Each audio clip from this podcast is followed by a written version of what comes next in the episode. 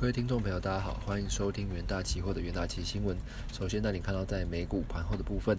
美股财报季开始哦，摩根大通和美国银行等四大银行财报皆优于市场的预期哦，但悲观看待美国经济的前景。美国上周五哦早盘呃早盘走低，那盘中收回失地，那非必要需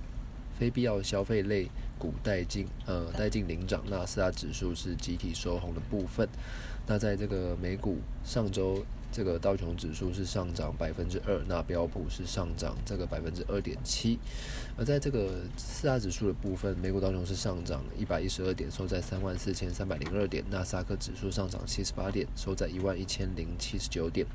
标普百指数上涨十五点，收在三千九百九十九点；费城半导体指数则是上涨十一点，收在这个两千八百点。而在这个经济数据方面哦，根据这个密西根大学的消费信心调查显示哦，一年期通膨预期哦是降至百分之四，是连续第三个月下降，创二零二一年四月以来的这个最低。那消费者信心指数是从这个五十九点七升至六十四点六，是创九个月来的这个新高。而震惊交集方面哦，美国财政部长耶伦通知国会哦，美国预计将于这个。周四，呃，本周四达到这个法定债务上限，而美国财政部将开始采取某些非常措施来防止这个美国的违约。而这个参议院民主党领袖舒默与这个少数领，呃，少数党的领袖这个杰弗瑞斯发布联合声明，指出国会需要采取行动阻止灾难性债务违约的发生。而美，呃，美国总统拜登与日本首相岸田文雄周五发布的这个联合声明，呼吁两岸问题。和平解决，重申这个台湾海峡稳定的重要性。那美日两国将联手合作，确保半导体的供应链安全，以对抗中国在该地区的军事和经济影响力。而这个国际货币基金 IMF 总裁，呃，总裁这个表示，IMF 可能不会下调其对今年。全球经济成长百分之二点七的预测，那越来越多的证据表明，美国今年可以避免经济衰退，实现经济软着陆。即便美国经济步入技术性的衰退，也只是轻度的。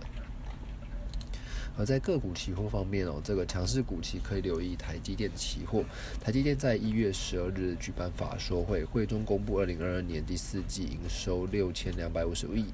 呃，六千两百五十五亿元，季增百分之二，那年增百分之四，百分之四十三，那达成公司先前猜测的下缘。而受惠于汇率成本控制，使这个毛利率达到百分之六十二点二。另外，EPS 则是季增百分之五至十一点四元。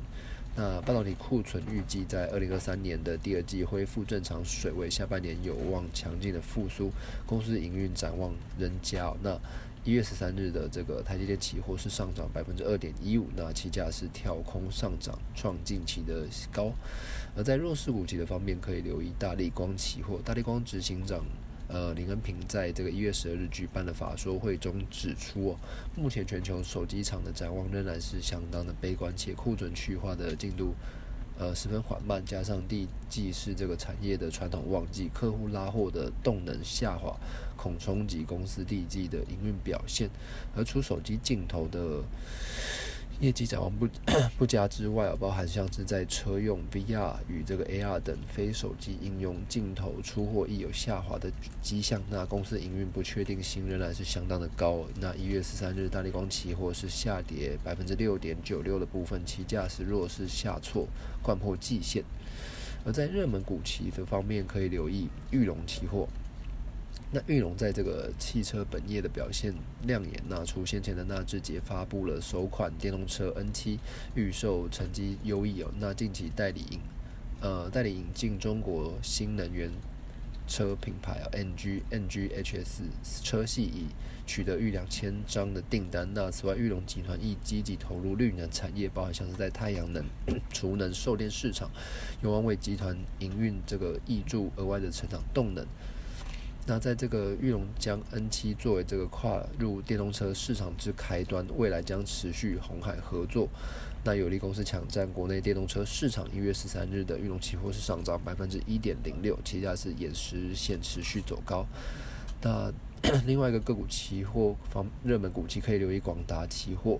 那虽然是第一季是产呃产业传统的淡季，且市场是持续受到景气影响，但伺服器及车电两大领域仍然是持续成长，是有望带动公司营收的续增。那一月十三日的广达期货上涨百分之零点四一，起价是延续震荡走高的格局。那以上呢就是今天重点的新闻整理，也谢谢各位收听，我们明天元大期新闻再见。